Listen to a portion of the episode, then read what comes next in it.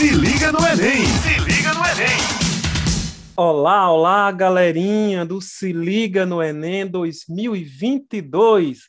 Estamos aqui chegando mais uma vez com Estação de Humanas, com nosso podcast aqui na Rádio Tabajara, com o programa Se Liga no Enem, de, da iniciativa da Secretaria do Estado e Educação e Ciência e Tecnologia, para apoiar o estudante aí nesse, no Exame Nacional é, do Enem. O programa vai ao ar de terça a sexta-feira, a partir das 18 horas. Fique ligado e acompanhando aí nesse itinerário de preparação para o Enem 2022.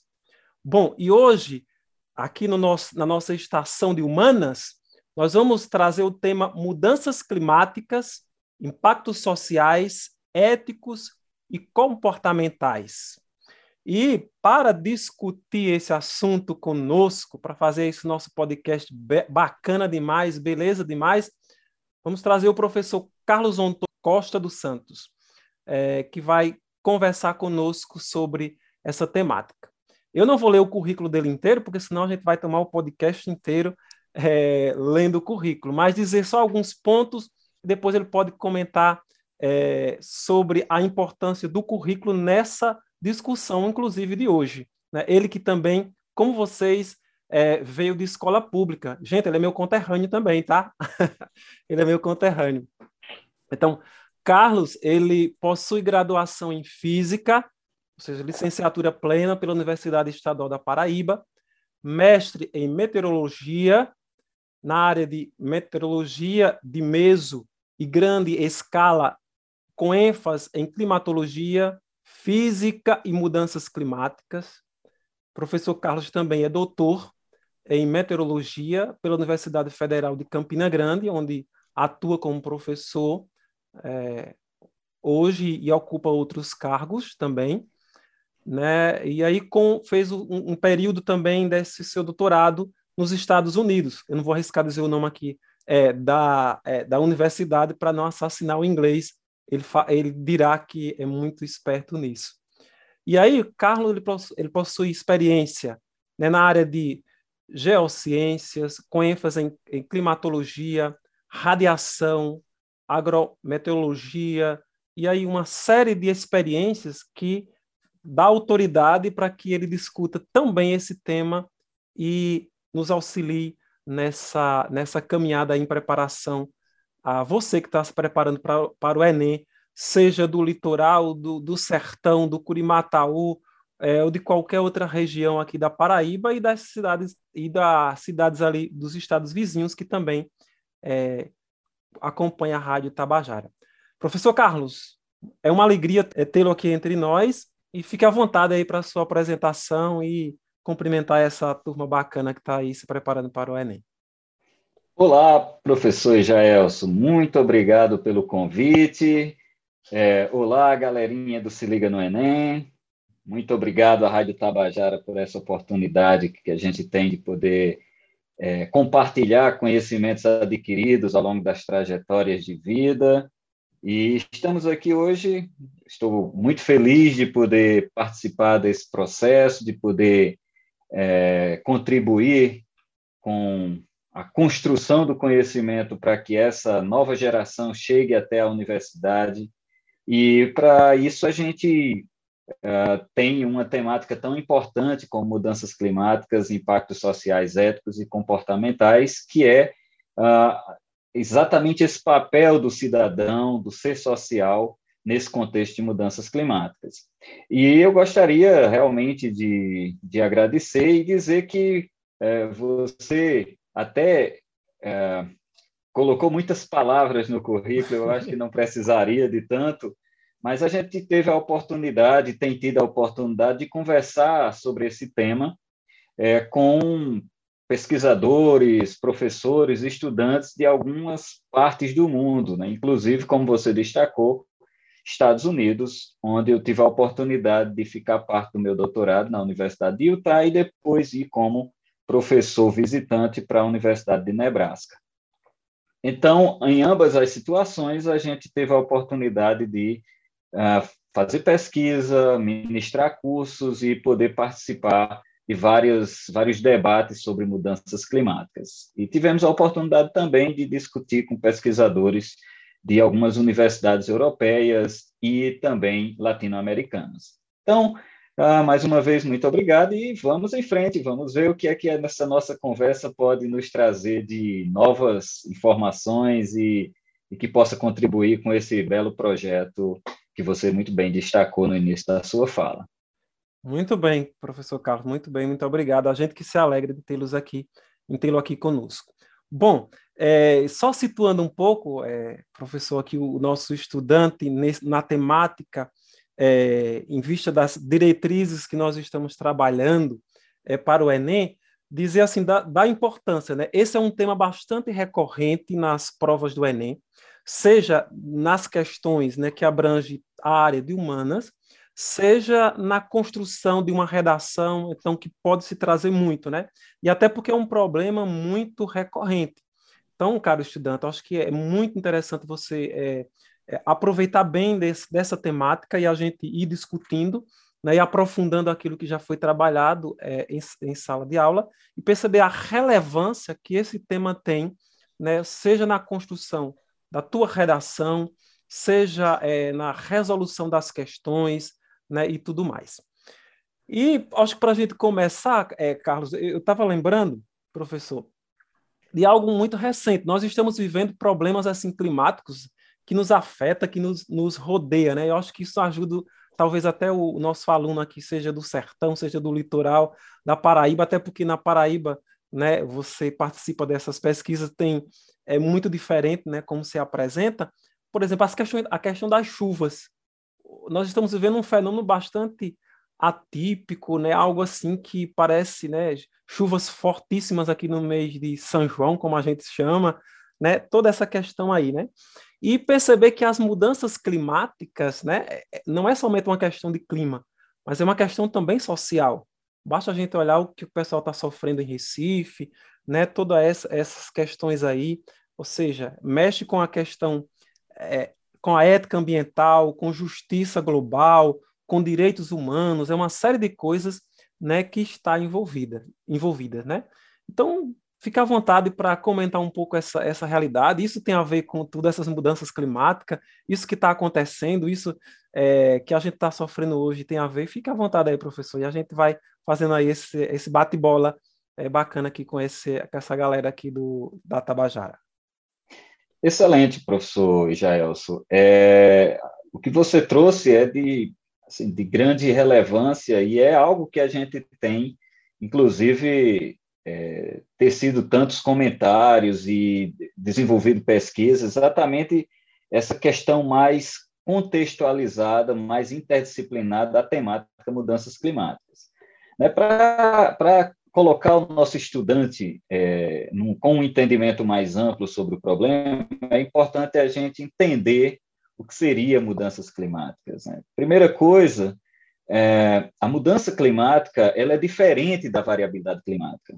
É, em geral, o que a gente vivencia e tem vivenciado nessa geração, a geração dos nossos avós, dos nossos pais, são variabilidades climáticas, ou seja, períodos de secas, períodos chuvosos e às vezes uma onda de frio, uma onda de calor, mas isso seguindo determinados ciclos e muitas das vezes a gente acaba explicando esses ciclos através de fenômenos que nós chamamos de fenômenos de meso, grandes escalas, como você destacou aí na minha área de formação, como o famoso fenômeno El Niño Laninha, né, que são fenômenos que já são conhecidos, né, tratados nos contextos de ensino médio em vários, é, no, nas disciplinas de ciência, nas disciplinas de geografia, e só que o que tem acontecido mais recentemente, nas últimas décadas, é, são comportamentos que fogem desse padrão de variabilidade.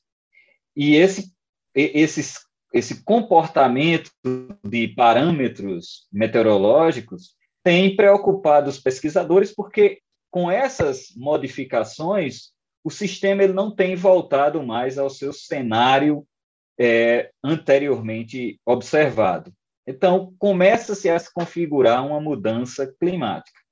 É importante destacar que o grande vilão né, que se traz hoje à tona é a questão da degradação ambiental e o uso é, exagerado dos combustíveis fósseis. Né? Então, nós temos hoje perda de áreas vegetadas, onde vegetação é, um, é o grande consumidor de carbono, um dos constituintes da atmosfera, e temos tido o uso exagerado dos combustíveis fósseis, com destaque para o petróleo e seus derivados. Quando nós queimamos esse petróleo e seus derivados, nós liberamos carbono, e o carbono ele é um gás conhecido como gás de efeito estufa. E o que é um gás de efeito estufa? É um gás que faz com que o, a, a radiação, o calor que é durante o dia produzido na superfície do nosso planeta e que à noite ele é perdido, né? Por isso que durante o dia nós temos dias quentes e espera-se noites frias, né? Porque durante a noite essa radiação, esse calor, ele é perdido para a atmosfera e para as camadas mais elevadas da atmosfera. Só que nesse caso, quando nós temos altas concentrações desses gases na atmosfera, nós aprisionamos esse calor que deveria ir embora do nosso planeta, nós aprisionamos numa camada muito próxima da superfície. E isso dá uma sensação de é, manutenção de calor, e isso altera vários processos físicos, químicos e biológicos no nosso planeta. Entre eles, o processo do ciclo hidrológico e bagunça o ciclo hidrológico. E aí nós começamos a ter, como o nosso planeta fisicamente ele vai tentar buscar o equilíbrio, na busca por, esses, por esse equilíbrio, ele acaba tendo que alguns padrões que anteriormente eram observados passam por modificações. Né? Então, é, como você destacou, ah, estamos, será que passando por uma mudança climática e tal? O que nós temos observado, professor, e, e estudantes, é que os padrões têm se modificado. O que nós temos observado não é que ah, efetivamente a gente está tendo uma mudança que a gente consiga perceber facilmente, mas o que nós estamos observando é que os extremos climáticos eles estão se tornando mais frequentes. O que é que eu chamo de extremo climático? Extremo climático é aquilo que a gente é, não costuma ver rotineiramente. Por exemplo, nós temos tido uma frequência maior de secas e nós temos tido eventos maiores de enxurrada, chuvas torrenciais. Ou seja, muita chuva acontecendo em um período mais curto de tempo. E nós temos visto também períodos prolongados de seca.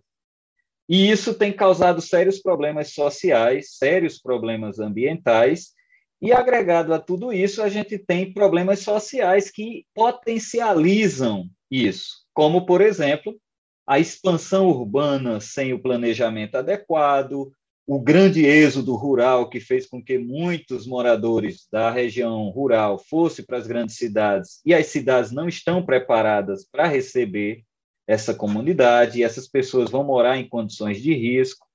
As cidades que foram é, inicialmente é, construídas sem nenhum planejamento, como é o caso do Recife, uma cidade que tem grande parte dela abaixo do nível do mar, com várias regiões é, construídas é, em encostas, em morros. Então, tudo isso agregado a essas alterações dos extremos, professor, tem levado à intensificação e potencialização das consequências desses eventos extremos. E aqui eu estou falando só de precipitação. Daqui um pouco vou lhe passar a palavra, porque eu sei que você tem alguns questionamentos. Daqui um pouco a gente vai falar um, também sobre isso relacionado à temperatura, não apenas à precipitação. Precipitação, porque nós estamos vivendo agora, atualmente, um cenário bastante desafiador na costa leste do Nordeste do Brasil, que é exatamente essas ondas de leste chegando muito intensa e causando chuvas torrenciais no litoral, principalmente do, do, do, Pernambuco, mas também Alagoas, também Paraíba, parte do Rio Grande do Norte e assim sucessivamente. Muito bem, muito bem, professor. Acho que é, você, tra você traz é, elementos, eu acho que conteúdos muito é, propício né, para você que está aí, cara, estudante, se preparando para o Enem. Acho que são contribui contribuições assim excelentes, né? E, e acho que nos ajuda também a entender. Por exemplo, eu fiquei muito motivado aí quando você fez essa diferença entre a, a, a variabilidade climática, né? Que não necessariamente né, já estaria aí numa mudança, né? Mas estaria nesse caminho. Eu acho que isso é muito interessante. É, bom, eu sempre tendo, vou tender aqui para a filosofia, né? Porque, claro, eu não domino né, a sua área, né? E eu acho que eu acho que esse é um desafio, né? Que, claro, você vai falar é, posteriormente sobre a questão é, da temperatura e tudo mais, mas eu acho que essas mudanças ou essas variabilidade climática, eu acredito que do ponto de vista da filosofia seja o principal desafio ético moderno hoje, o contemporâneo da humanidade, né? Que a humanidade enf enfrenta atualmente, né? Essa realidade aí, né? Eu estava vendo, né, é, que o IPC, IPCC de 2014, acho que é 2014, né? Ele indica que ele fala sobre a necessidade de se chegar a um consenso científico, né? O, que seria um consenso científico é, de como como faz, é, buscar uma ajuda, algo desse, nesse sentido, para que esses impactos eles se, sejam amenizados, né? Por quê? Porque a gente está vendo aí, né? Além da, do problema que a gente já trabalhou, os níveis do mar, né, estão aumentando, a, a, as geleiras derretendo mais rapidamente, os níveis do mar, né, estão aumentando. Tem uma série de coisas que, que causa mudança e danos diretamente aos, seres humanos, eu acredito, né? E aos meios de, de subsistência. Então, isso, isso acho que nos afeta diretamente. Então, eu acho que a questão ética, né, e que depois a, a gente vai comentando, ela tem, é, ela tem, sem sombra de dúvida, a ética do clima, ela tem centrado é, como aí um plano importantíssimo né, para se repensar, para ver como reduzir, por exemplo, né, os gases, como, como é, desenvolver políticas que possam é, encaminhar para essa outra, é, outras realidades, né, e para que nós tenhamos assim um, uma outra realidade, ou ao menos conseguimos nos equilibrar. Porque, do ponto de vista é, social, do ponto de vista ético, né, nós percebemos que essas mudanças elas vêm causando é, sérios desafios. E olhando de forma interdisciplinar, né, sobretudo aí para a questão do Enem, para a prova do Enem, e acho que para a formação de, nós como seres humanos, né? Então, como pensar essa questão da responsabilidade, né, da distribuição equitativa, pensar um pouco essa responsabilidade, mas algo que a gente né, pode comentar é, um pouco depois, certo?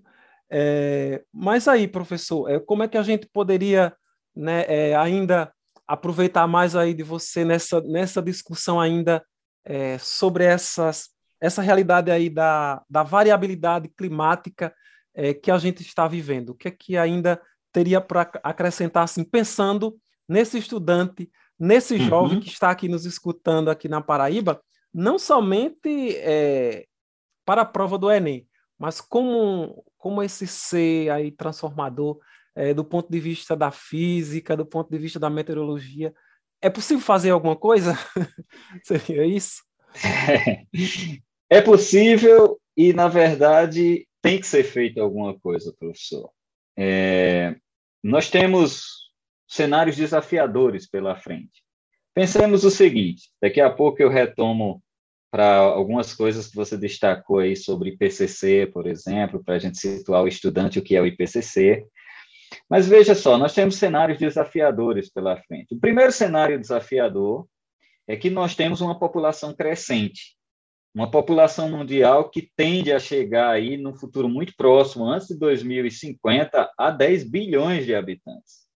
Né? Então, essa é uma população que mesmo com a pandemia, mesmo com a grande quantidade de, de, perdas né, de vidas que nós lamentamos muito que tenham ocorrido, mas ocorreram, é, mesmo nesse cenário, a gente ainda continua com perspectivas de alcançar é, uma população mundial de 10 bilhões de habitantes em um futuro muito próximo. E isso leva a várias demandas. Uma das demandas é a demanda por alimento.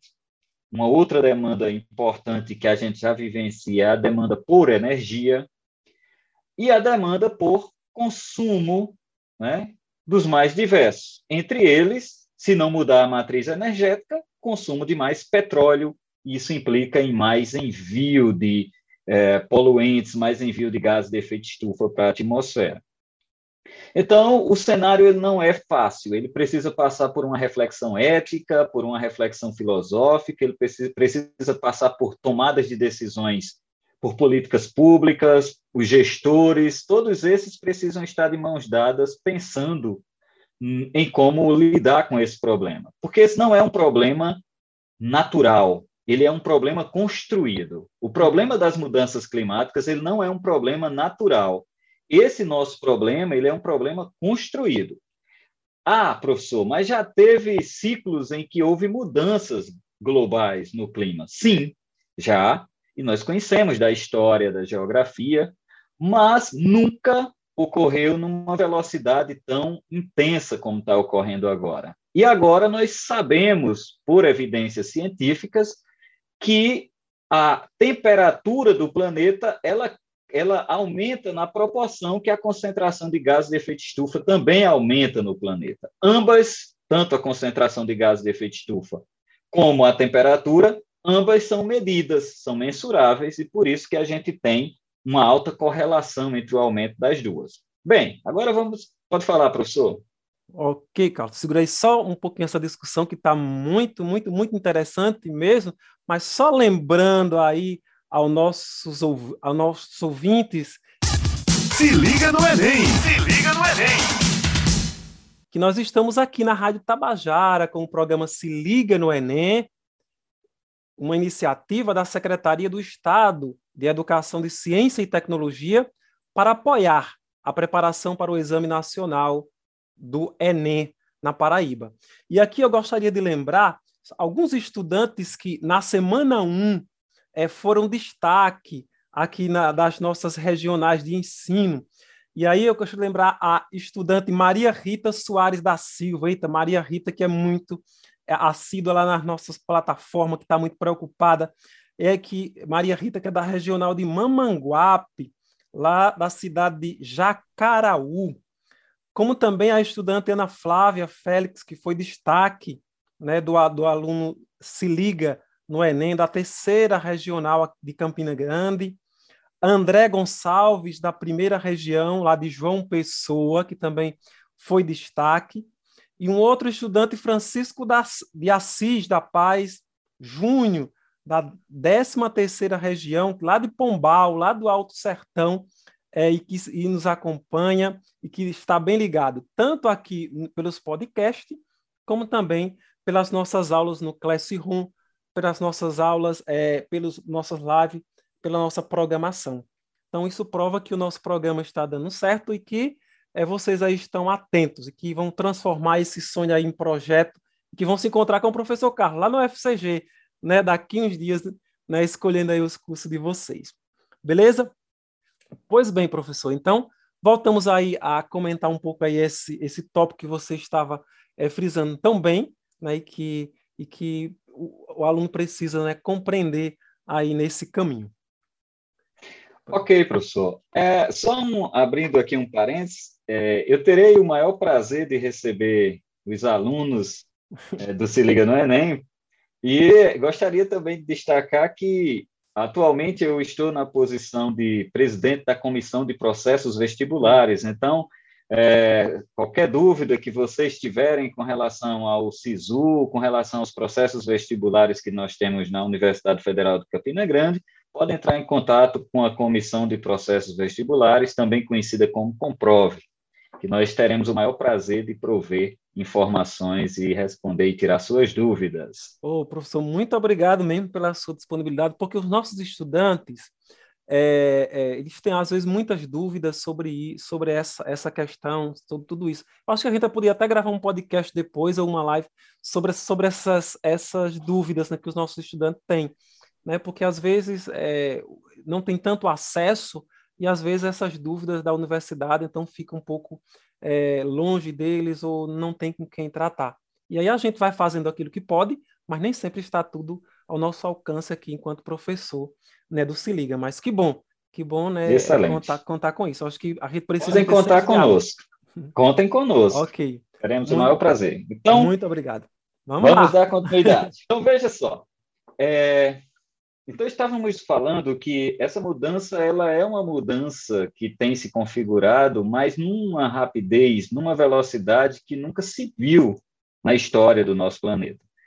E ela se dá por causa do uso exagerado dos combustíveis fósseis, que levaram, que foi, foram necessários séculos, milênios para aquele todo aquele carbono ficar armazenado ali em forma de petróleo e depois ser liberado numa rapidez estonteante na forma de queima de gasolina, querosene, entre outros derivados de petróleo. Então, com esse problema em mente, a partir basicamente do final da década de 80, início da década de 90 do século passado, mais precisamente do ano de 1992, no Brasil, uh, o Rio de Janeiro sediou uma grande conferência, conhecida como a Rio 92, ou Eco 92, que foi uma conferência realizada pela ONU, né, a Organização das Nações Unidas, e naquele momento se trouxe à tona a preocupação sobre mudanças climáticas. Naquele contexto, pesquisadores do mundo já mostravam que as pesquisas sinalizavam alterações nas componentes ambientais, um destaque para o ciclo hidrológico ou para a precipitação e também para as temperaturas, né, tanto as temperaturas mínimas como as temperaturas máximas.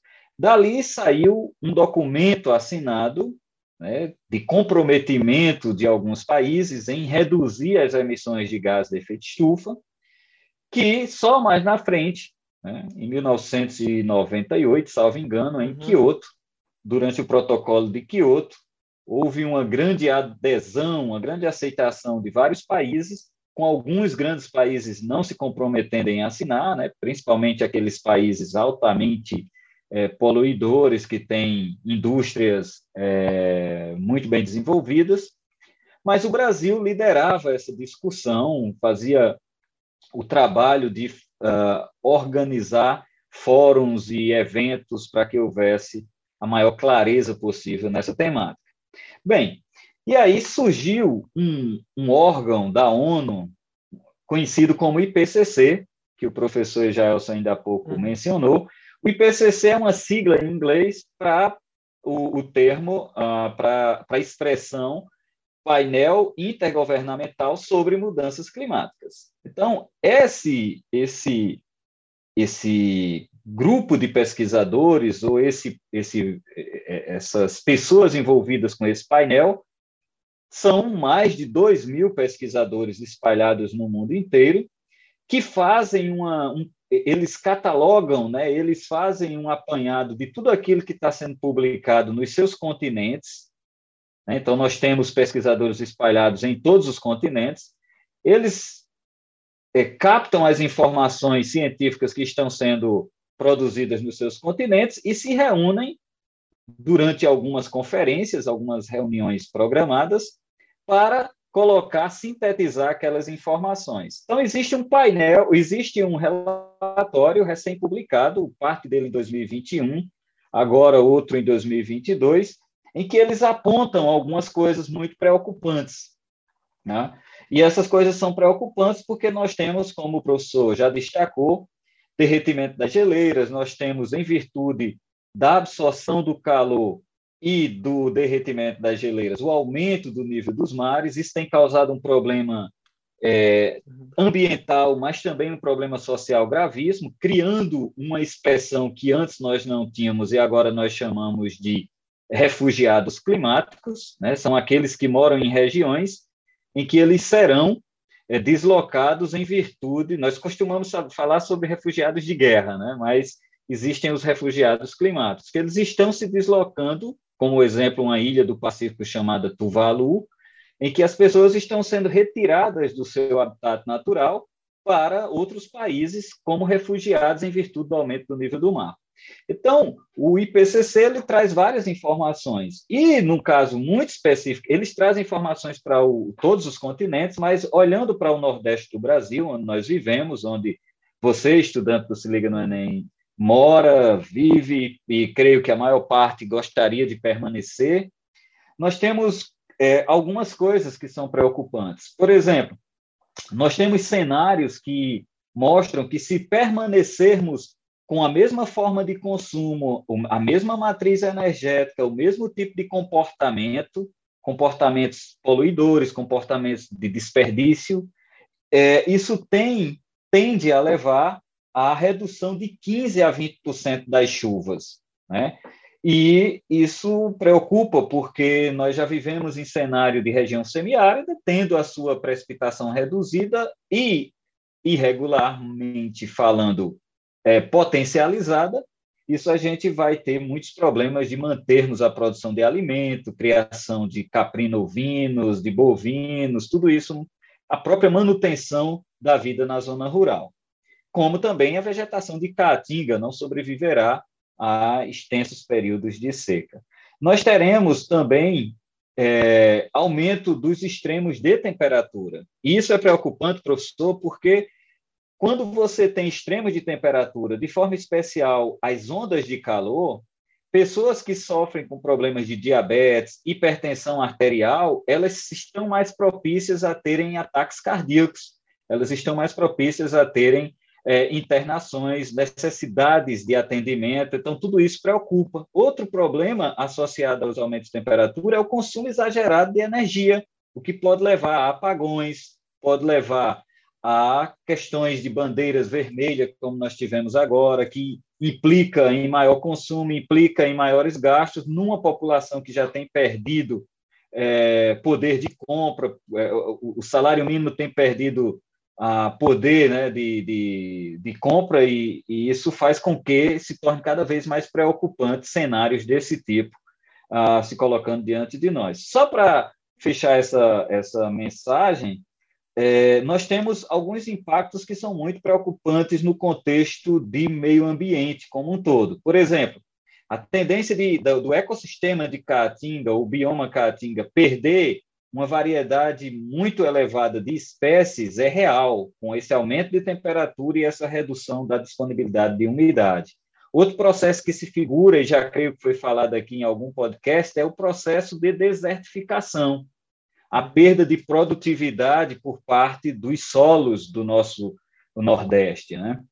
A questão da, da, do transporte, geração de energia, a questão do, da perda de, de, da produção agrícola, a questão da necessidade de conflitos em virtude dessa falta de água, em virtude dessa dificuldade de manutenção da vida no, no semiárido nordestino, por exemplo, sem contar a redução das, das recargas dos aquíferos, né? porque com menor quantidade de chuva nós teremos dificuldade de ter, inclusive, água aonde foi onde tem sido furado poços né? para a extração do, da água lá dos aquíferos. Então, tudo isso são cenários ou são situações que muito nos nos desafia para pensarmos filosoficamente, eticamente e pensarmos como cidadão que somos, cidadãos que somos. Muito bem, muito bem, professor. Eita, a gente passava a noite aqui né, nessa conversa toda, né, todo esse tempo, mas infelizmente o nosso podcast é, tem um tempo determinado. Mas você me motivou aí é, falar muito é, sobre essas problemáticas aí que você levanta, essas preocupações éticas né, e, e social. Então, é, para o estudante aí perceber de que essas mudanças elas fazem parte de um conjunto de coisas que não são simplesmente sozinhas, mas tem todo esse impacto aí que é colocado, né? Ou seja, seria como, como é, devemos pensar soluções que sejam conjuntas, ou seja, e que sejam igualitárias. Agora, o sentido de igualitário aqui, e aí eu estou trazendo aqui o pensamento de um filósofo é, vivo, é, Peter Singer, Peter Singh é um australiano que tem toda a sua formação nos Estados Unidos. Ele escreve o, o, o livro Ética Prática, professor Carlos, que aí ele apresenta muito bem essa problemática do meio ambiente, né? Ou seja, e ele vai dizer que qual seria uma, uma, uma solução, qual seria um caminho. E ele faz toda uma análise, por exemplo, de, de alguns países que é que sozinho eles conseguem é, é, poluir, é, emitir gases na superfície muito mais do que é, toda parte da, da população, né? Então ele faz toda uma análise dessa conjuntura. Mas para dizer que qual é, a, qual é o, o ponto é, nodal do que ele apresenta? É que ele vai dizer que nós precisamos pensar uma ética, só será possível uma ética do consenso global que tenha como objetivo não o que é certo, mas o racional. Qual, é, qual seria a diferença nisso? Porque a ideia de certo e de errado, segundo Peter Singh, ela está muito voltada para uma noção de, é, de dominação, ou seja, ou de eu, eu vou valorizar aquilo que eu tenho, ou seja, pensar o um mundo justo a partir do desenvolvimento daquilo que possa me dar benefício.